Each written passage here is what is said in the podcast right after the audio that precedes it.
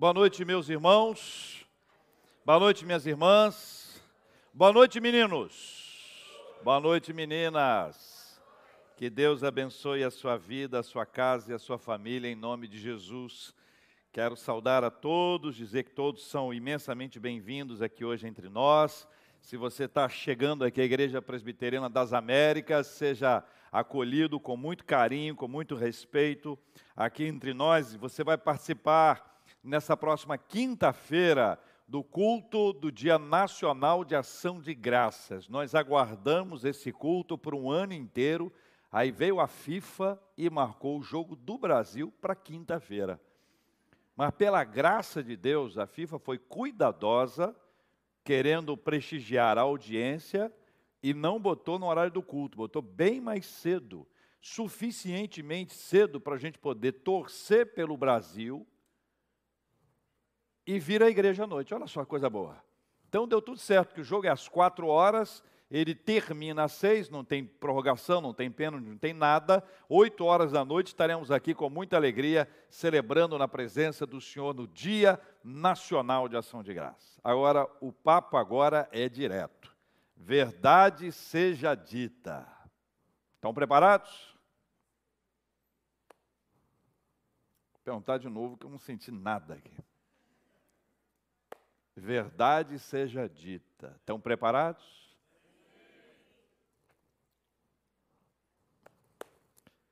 Abra sua Bíblia em Hebreus, capítulo 12, versículo 14. Segura na cadeira. Verdade seja dita. Eu avisei. Ah, o pastor não avisou. Avisou. Acharam?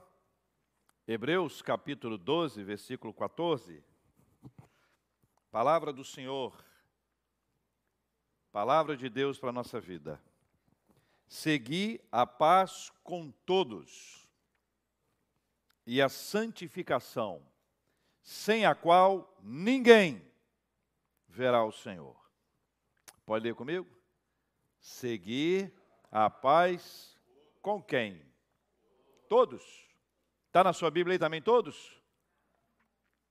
Verdade seja dita. Eu avisei.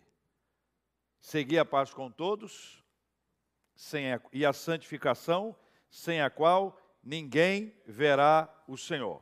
Primeiro ponto, verdade seja dita. Seguir a paz com todos. Fácil ou difícil? Muito difícil ou mais ou menos difícil? Segundo o texto bíblico, esse modelo de paz necessita ser procurada. Seguir, seguir, significa que há um esforço para que esta paz seja vivenciada. O significado de seguir é perseguir, é buscar, é procurar. E esse é um processo que acontece com esforço. A paz é, portanto, algo que nós devemos buscar intensamente até consegui-la, até alcançá-la. Pela lógica, algumas bagagens precisam ser deixadas pelo lado se, ou de lado se quisermos seguir a paz com todos. Uma primeira bagagem bastante pesada e difícil é aquela que chama-se orgulho. Uma segunda bagagem igualmente difícil é a autocomiseração. E a terceira, também difícil, é o ódio. Se uma das três compor a nossa bagagem, a chance de nós conseguirmos vivenciar essa paz caiu por terra. Uma pessoa orgulhosa dificilmente reconhecerá os seus erros. Uma pessoa orgulhosa dificilmente procurará outra para pedir perdão. Uma pessoa que tem autocomiseração, ela tem compaixão excessiva de si mesma. Ela se vitimiza. Em geral, quando há um conflito, ela acha que o mundo inteiro está contra ela. Uma pessoa que tem ódio, que alimenta o ódio, que sabe que o ódio gera a vingança, o desejo de vingança, se isso estiver sendo alimentado, nós vamos ter um grande problema para vivenciar essa paz.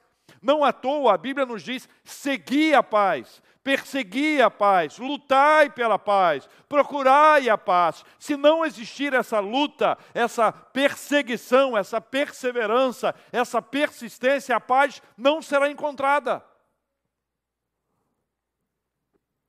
A paz, ela precisa estar dentro da gente e Jesus declarou isso ao dizer: Minha paz vos dou, não vou-la dou como o mundo a dá. A paz que Cristo traz é uma paz diferente de toda a paz que existe ao redor. Existe paz num lugar gostoso, uma música boa, um bom livro. Existe paz. Essa não é a paz que Cristo dá. Essa é uma paz que depende do lugar gostoso, da música boa, do bom livro. A paz que Cristo dá, ela independe das circunstâncias. A paz que Cristo dá, ela, ela é estabelecida na nossa vida a despeito dos problemas ao nosso redor. É uma paz que é um milagre de Deus na nossa vida. Mas há uma segunda questão sobre a paz, que a paz precisa correr pelas ruas da cidade. A paz precisa correr pelas ruas da cidade. Jeremias, o profeta, no seu capítulo 29, versículo 7, se você conseguir abrir a Bíblia, eu gostaria que você acompanhasse a leitura comigo. Jeremias, capítulo 29, versículo 7, é uma declaração importantíssima sobre a paz na cidade. Diz assim: Procurai a paz da cidade, procurai a paz da cidade, para onde vos desterrei, e orai por ela ao Senhor, porque na sua paz vós tereis paz.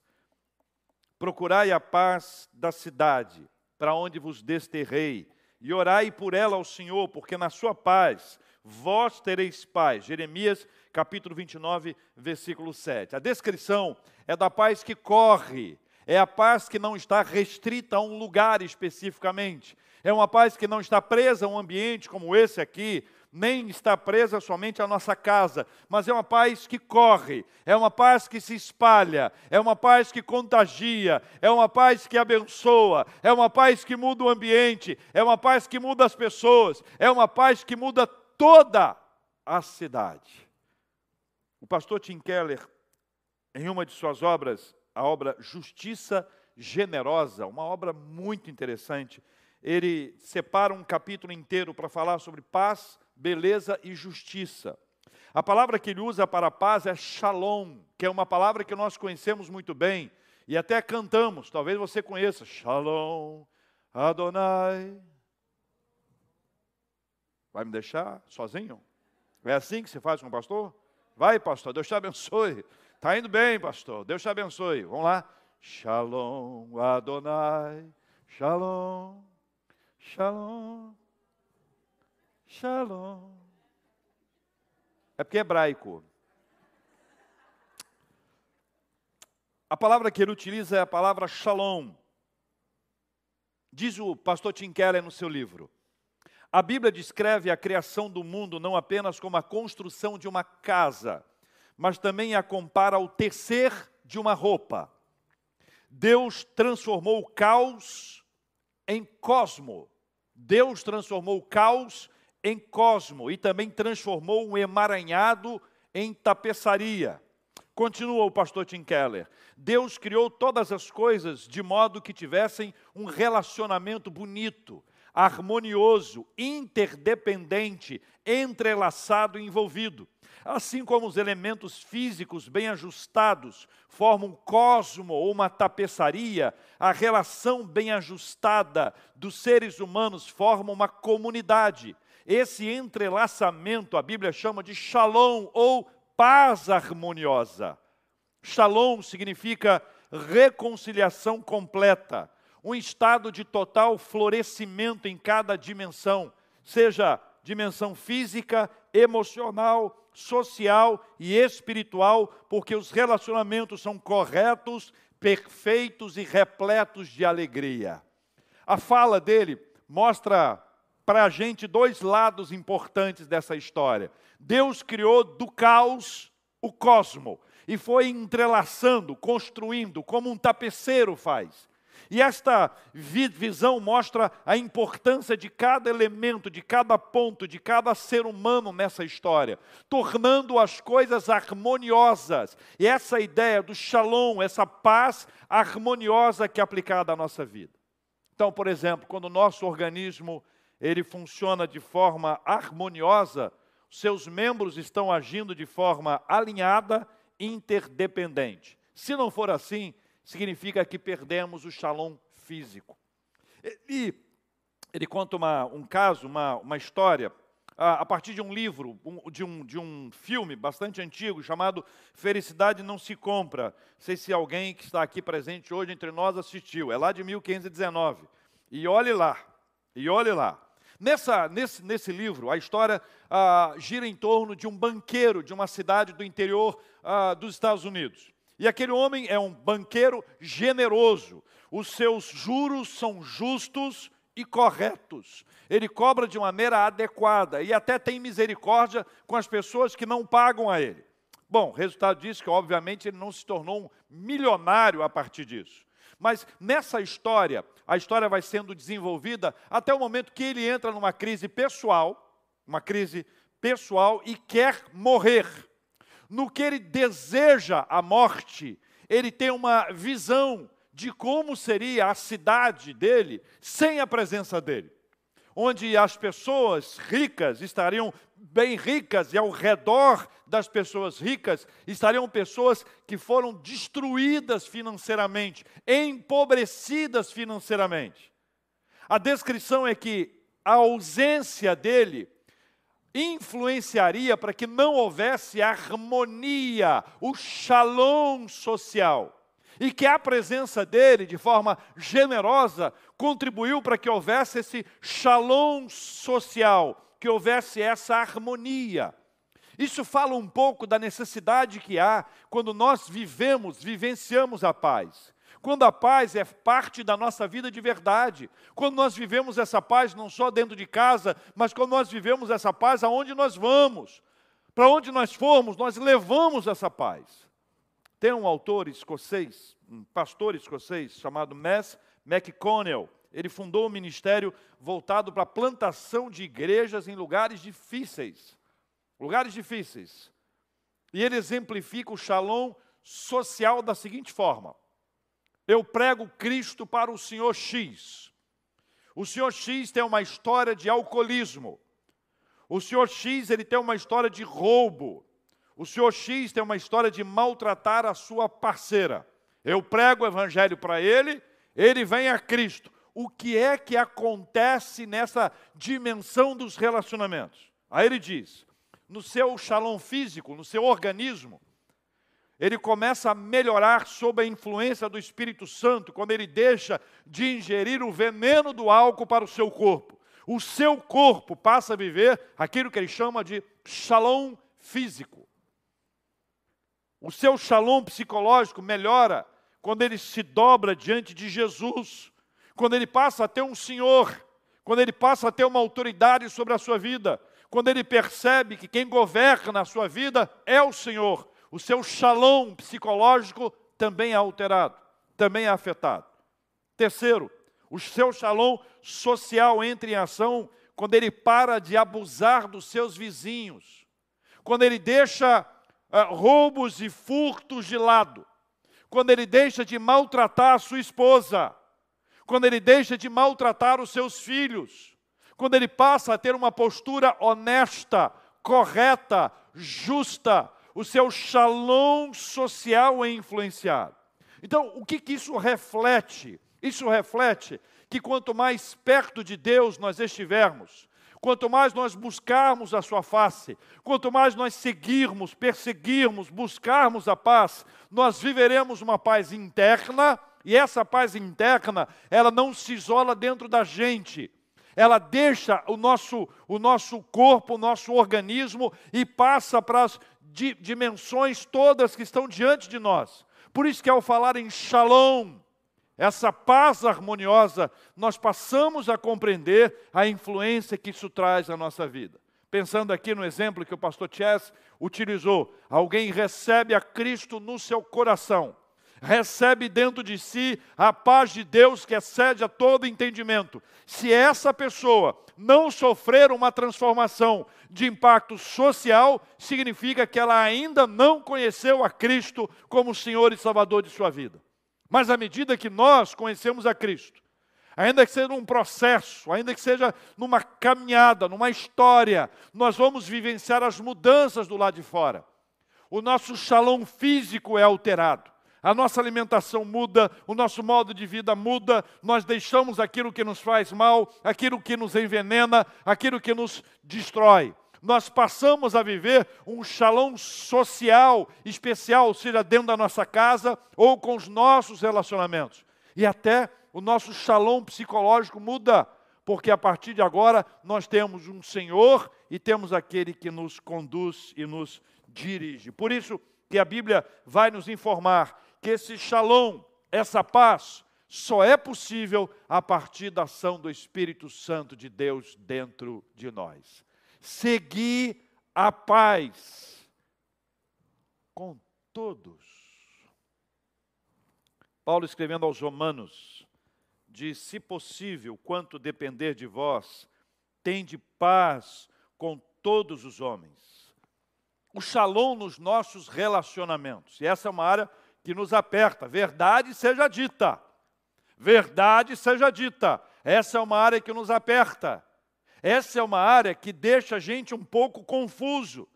No que depender de vós, tem de paz com todos os homens. Quantas vezes, no processo da, de alcançar a paz, nós nos esforçamos e achamos que fizemos tudo, mas ainda falta alguma coisa para ser feito. Quantas vezes esse todos aqui grita na nossa frente, no nosso olhar, com todos, e vai aparecendo na nossa mente algumas pessoas que estão dentro desse todos aqui, que a gente não gostaria que elas estivessem, que nós preferimos que elas não estivessem.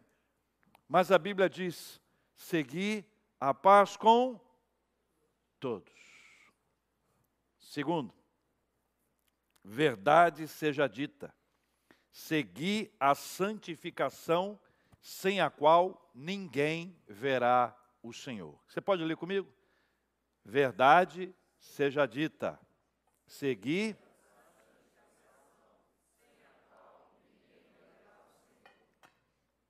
Deixa eu te falar uma coisa com sinceridade aqui, de coração aberto. A não santificação é um impedimento uma barreira, um obstáculo para que você veja o Senhor. É isso.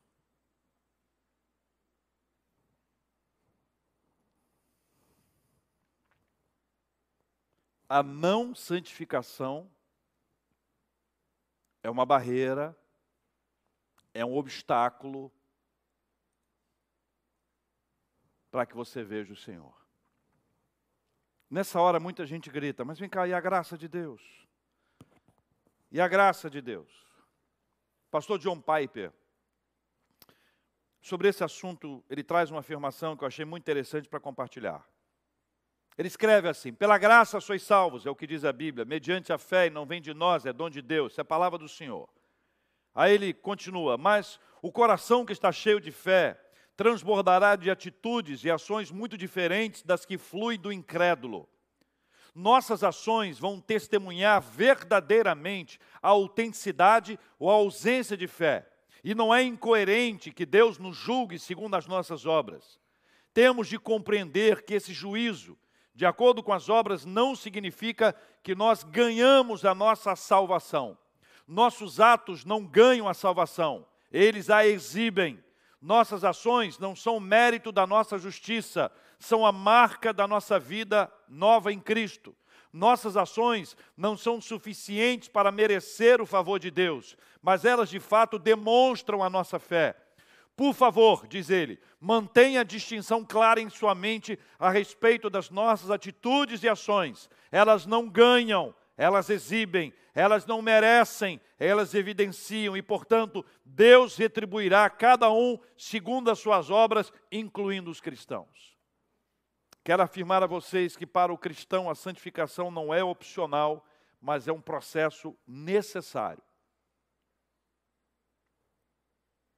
Quando você é regenerado, quando você é justificado por Cristo, automaticamente você entra num processo de santificação. A santificação é uma busca contínua, contínua, por uma vida que agrada ao Senhor, que está conforme as Sagradas Escrituras. A santificação é um processo que tem a participação humana e a participação divina. O Espírito Santo, que não é santo como o sobrenome do Espírito, o Espírito Santo vai nos santificando. Ele vai mostrando aonde nós estamos errados. Ele vai esclarecendo as coisas, ele vai iluminando aqueles cantinhos que nós deixamos mais escondidos e mais sujos. Ele aponta para ali o holofote, para que a nossa vida seja libertada das sujeiras e das imundícias que nos afastam de Deus. Para muita gente, que anda na presença de Deus e que busca o Senhor, é uma luta cruel. É a luta contra a carne, é a luta contra os desejos da nossa carne, é a luta contra tudo aquilo que faz mal ao Senhor. Por outro lado, há muita gente que não consegue mais ouvir a voz de Deus, não consegue sentir a presença de Deus, não consegue ouvir e nem perceber que Deus está se manifestando entre nós são pessoas que se tornam insensíveis, ou frias ou mornas. Por quê? Porque falta a santificação.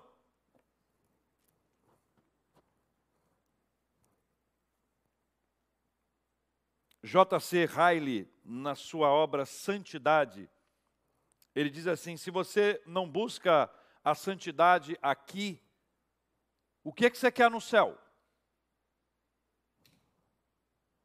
Se você não busca a santidade aqui, o que você quer no céu? Nossa atitude em relação às coisas celestiais aqui na terra diz muito sobre qual é o nosso interesse na vida futura.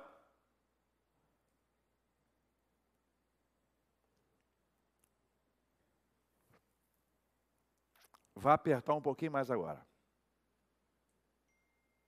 Posso continuar? Posso, irmãos? Também vou continuar de qualquer jeito, né? Mas. claro que eu quero que vocês continuem comigo. 1 Tessalonicenses capítulo 4.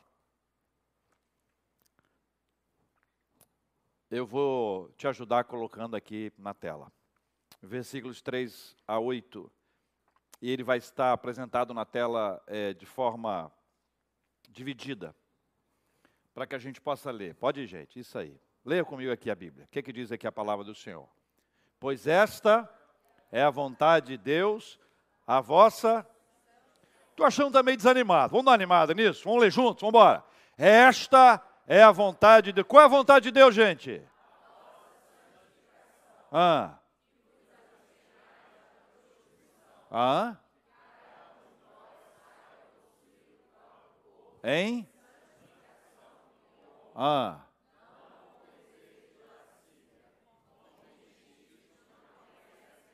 Vamos parar por aqui só um minutinho. Olha bem no texto que está aí: que vos abstenhais da prostituição. Sabe o que é a, se abster no seu original? Ficar distante. Ficar distante. Ficar longe disso. E nesse caso é da prostituição, e a palavra prostituição que está aí no seu original é porneia, de onde vem pornografia, por exemplo. Essa palavra tem um significado mais amplo, ela se aplica a qualquer tipo de imoralidade sexual.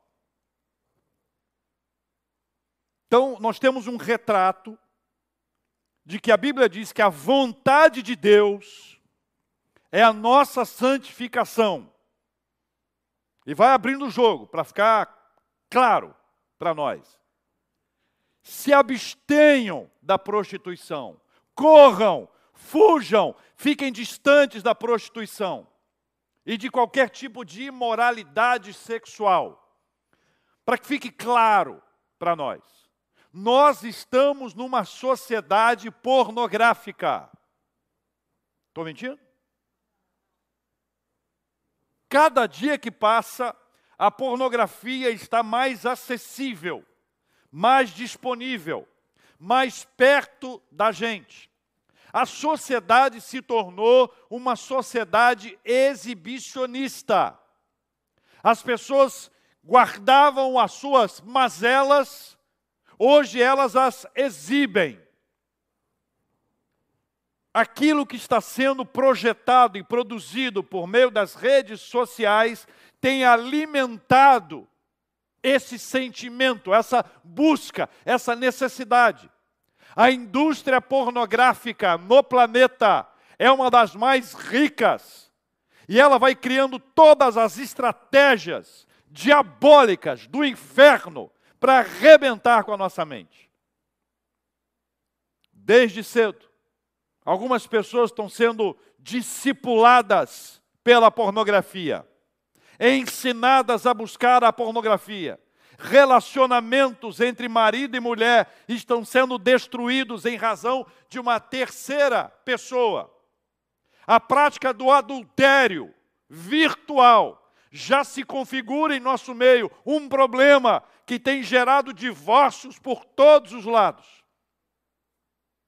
Adolescentes e jovens estão com suas mentes destruídas, distorcidas, acreditando que relacionamento físico se baseia no modelo ao qual eles estão sendo apresentados por meio desse discipulado da pornografia. E a Bíblia deixa isso claro para nós. Que vos abstenhais da prostituição. E deixa eu te dizer uma coisa que vai apertar a gente um pouco mais.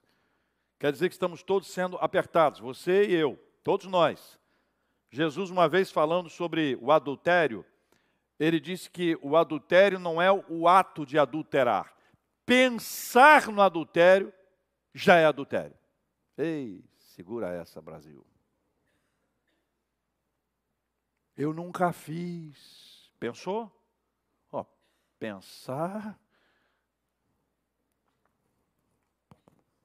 Segue o texto aqui na tela. Que cada um de vós, leia comigo aqui que cada um de vós saiba possuir o próprio corpo em santificação e honra, não com desejo de lascívia, como gentios que não conhecem a Deus. Escuta só. Os gentios são aqueles que não conhecem a Deus. Se eles não conhecem a Deus, eles não conhecem o valor da presença de Deus, eles estão presos. Eles ainda estão, eles ainda estão aprisionados ao pecado. O nosso estilo de vida é o estilo de quem conhece a Deus. E o estilo de vida de quem conhece a Deus não se assemelha ao estilo de vida de quem não conhece a Deus. O conhecimento de Deus abre os nossos olhos espirituais. E nós passamos a descobrir que essas coisas, além de desagradar ao Senhor, elas nos fazem mal. Nós não fazemos porque os outros fazem. Não fazemos porque todo mundo faz. Não fazemos porque é isso que se espera da gente. Nós não vivemos comandados pelos desejos que habitam no coração dos gentios nós vivemos como aqueles que são controlados pelo Espírito Santo de Deus. Cada um saiba possuir o próprio corpo em santificação e honra. Eu falei que ia apertar. Verdade seja dita. Continua o texto. Que nesta matéria ninguém ofenda, nem defraude a seu irmão. Leia comigo. E que nesta matéria ninguém ofenda, nem defraude a seu irmão. Por quê? Porque o Senhor, contra todas essas coisas, como antes vos avisamos e testificamos claramente, Ele é o quê? Ele é o quê? É o quê?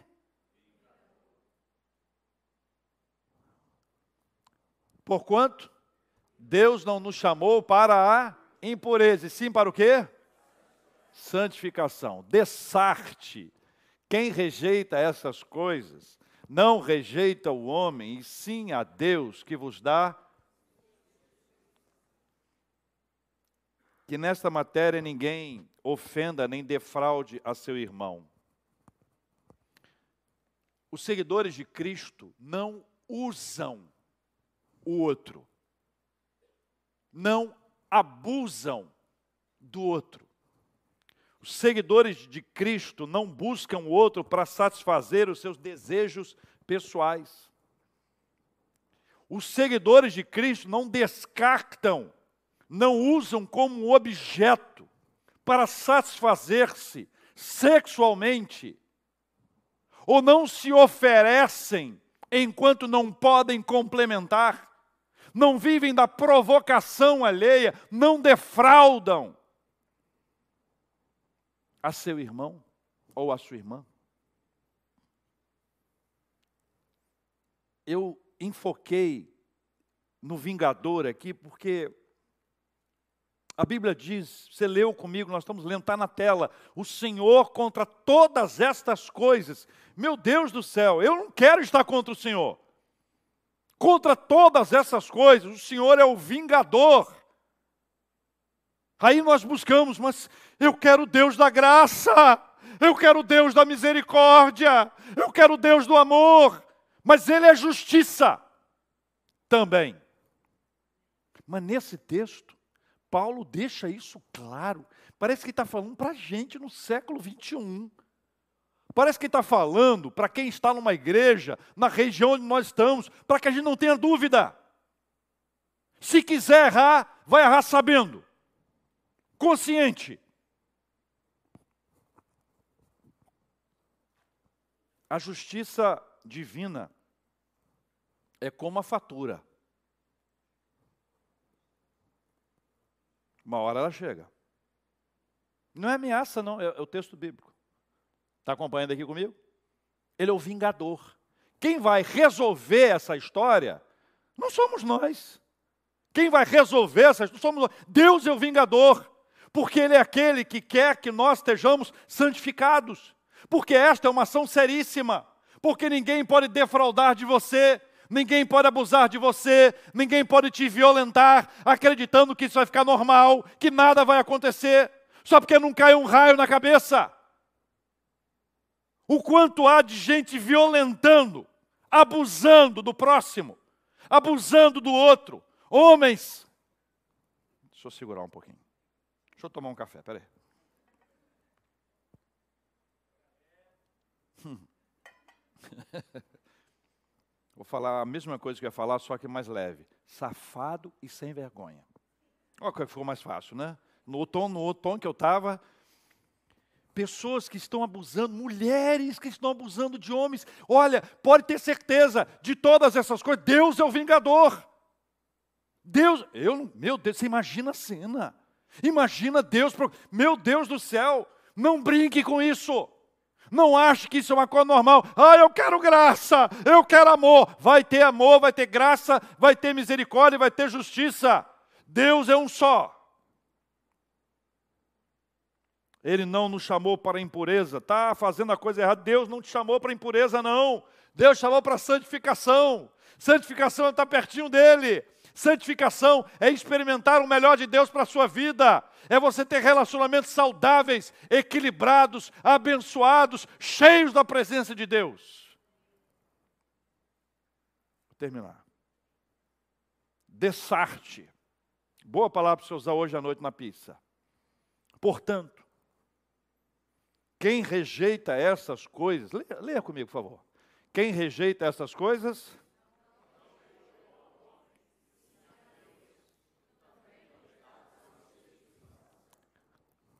eu leio esse texto e penso assim: nem todo mundo vai aceitar o que eu estou dizendo hoje aqui.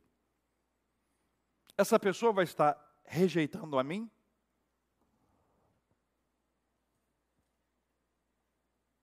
Problema não é comigo. O problema não é entre nós. Nós estamos bem, nós estamos de bem. Nós não estamos de mal. O problema não é entre, o problema é com o Senhor. Quem rejeita essas coisas, estas que nós acabamos de ler, não rejeita o homem, e sim a Deus. Por quê? Porque Ele vos dá o seu Espírito Santo. E o Espírito Santo mostra para a gente quando nós estamos errados. E o Espírito Santo nos convence do pecado, da justiça e do juízo. E o Espírito Santo revela diante de nós a sua vontade. E o Espírito Santo nos arrasta do lugar da impureza, da sujeira e da imundície, nos leva para um lugar novo, onde nós somos felizes de verdade. O Espírito Santo nos livra das migalhas de prazer, para nos inserir num ambiente de prazer verdadeiro, puro, alegre e cheio de vida. É isso que o Espírito Santo de Deus faz. Então, quem rejeita isso, está rejeitando a Deus.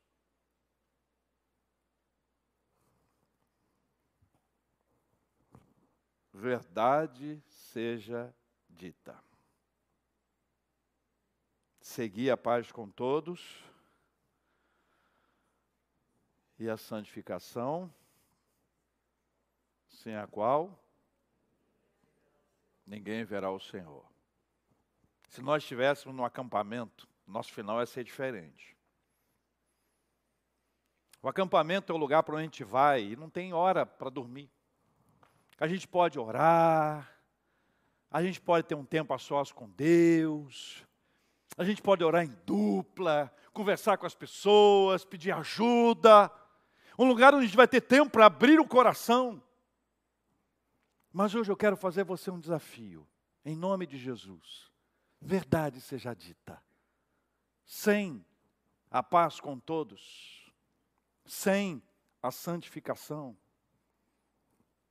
a nossa vida é daquela médiazinha, abaixo da média, enquanto existe uma vida linda, maravilhosa diante de nós. É essa vida que pais querem para os seus filhos. É essa vida que filhos devem querer para os seus pais. É essa vida que nós queremos uns pelos outros. Exatamente por isso nós devemos consultar o coração, sendo tocados pelo Espírito Santo de Deus, que vai nos revelando aonde nós estamos errando, onde os nossos desejos carnais, pecaminosos, são do Senhor e por nós conhecidos, mas eles são colocados diante de Deus para falar: Senhor, tenha misericórdia da minha vida. Nós lutamos contra a carne, a carne é fraca, mas o espírito é forte. Nós lutamos todos os dias contra o pecado, mas pela graça de Deus nós seremos sustentados e suportados pelo Senhor. Mas nós não vamos brincar com isso mais. Não brincamos mais com isso.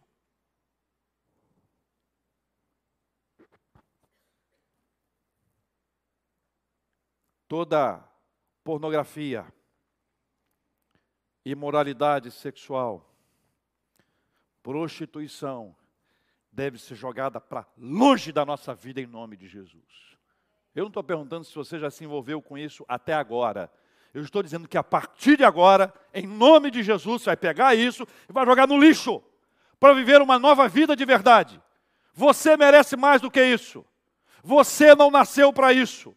Você não precisa ficar com esse peso na sua consciência ou no seu coração.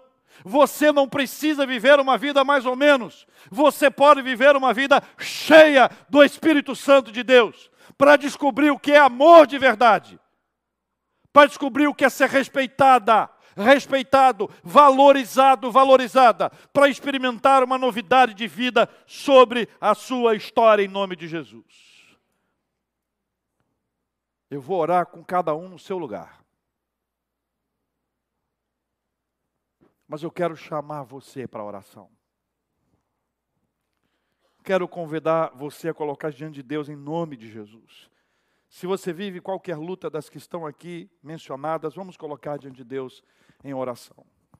Lembra que tem dois assuntos: seguir a paz com com quem? Pode dar uns nomes aí, na mente só, na mente, só na mente. Com. E mais quem? E mais quem? Tá doido, gente. Também? Também? Também. Seguir a paz com todos. E a santificação, sem a qual ninguém verá o Senhor. Eu falei que ia apertar, não falei? Não sou eu, é a palavra verdade seja dita. Verdade. Essa é uma igreja de verdade. estou preocupado se essa palavra gera ibope, se vai dar certo. Estou preocupado em trazer para vocês a verdade das Sagradas Escrituras. É isso que nós precisamos. Sustância.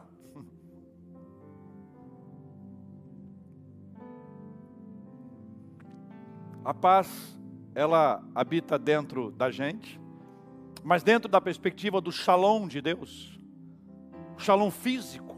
Nós mudamos a nossa forma de lidar com o nosso organismo, o nosso shalom psicológico, nós nos dobramos diante de Jesus, Ele é o nosso Senhor.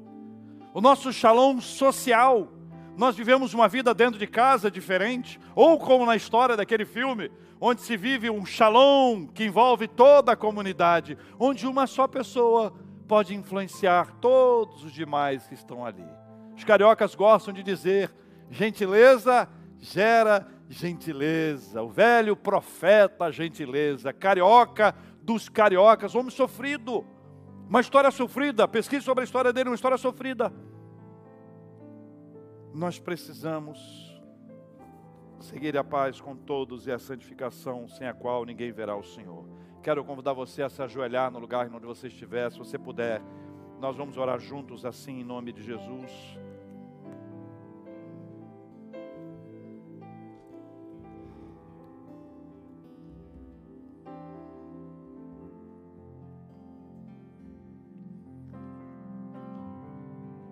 Confesse a Deus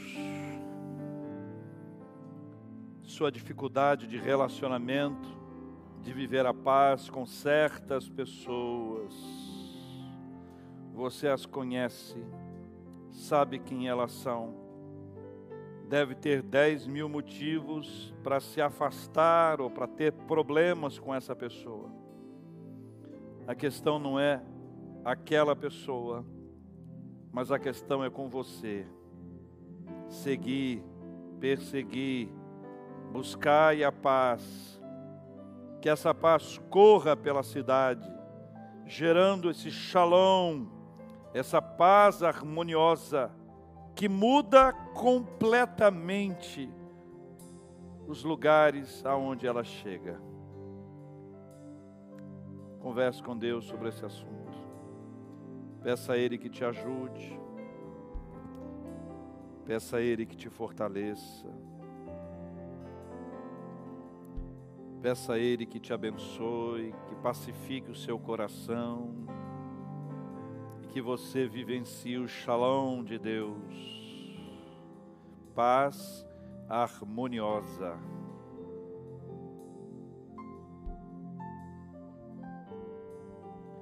Seguir a santificação, sem a qual ninguém verá o Senhor. Há um obstáculo à não santificação. Há um obstáculo que nos deixa frios ou mornos espiritualmente, que nos impede de perceber a presença de Deus de nos alegrar na presença do Senhor, de viver a vida na presença do nosso Senhor. Esta é a vontade de Deus, a vossa santificação, que vos abstenhais da prostituição. Fique longe, longe da imoralidade sexual não defraude a ninguém, não tire vantagem de ninguém, não explore ninguém, não use ou abuse ou violente ninguém.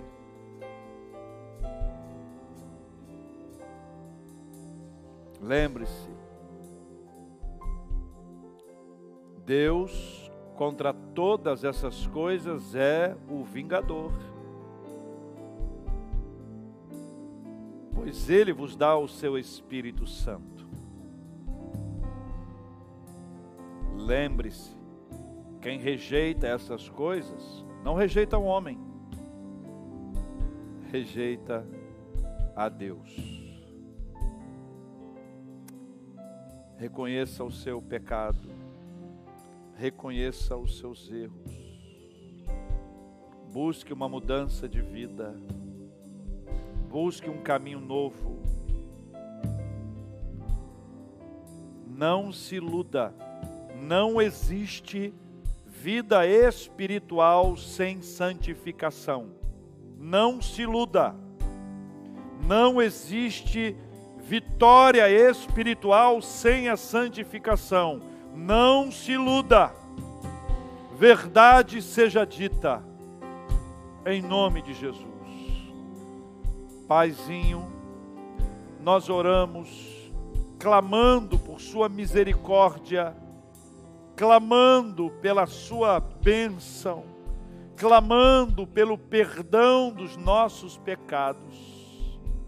Paizinho, nós buscamos a presença do Senhor, pedindo que o Senhor tenha misericórdia da gente, pedindo que o Senhor encha o nosso coração com a Sua doce e maravilhosa presença, que o Senhor nos ajude, o Senhor venha limpar o coração, a nossa mente, venha nos arrancar das amarras do pecado, venha nos distanciar de tudo aquilo que não agrada ao Senhor daquilo que vai destruindo o nosso relacionamento espiritual, que vai nos afastando da paz e da santificação. Tenha misericórdia, tenha compaixão, tenha graça sobre nós, venha derramar sobre nós nesta hora a bênção do perdão, a bênção da força, a bênção da coragem, a bênção da determinação, a bênção de sermos guerreiros e de guerrearmos contra a carne e de guerrearmos contra o inferno, contra as ações diabólicas, sendo sustentados pelo Senhor, fortalecidos pelo seu Espírito, em nome do Senhor Jesus.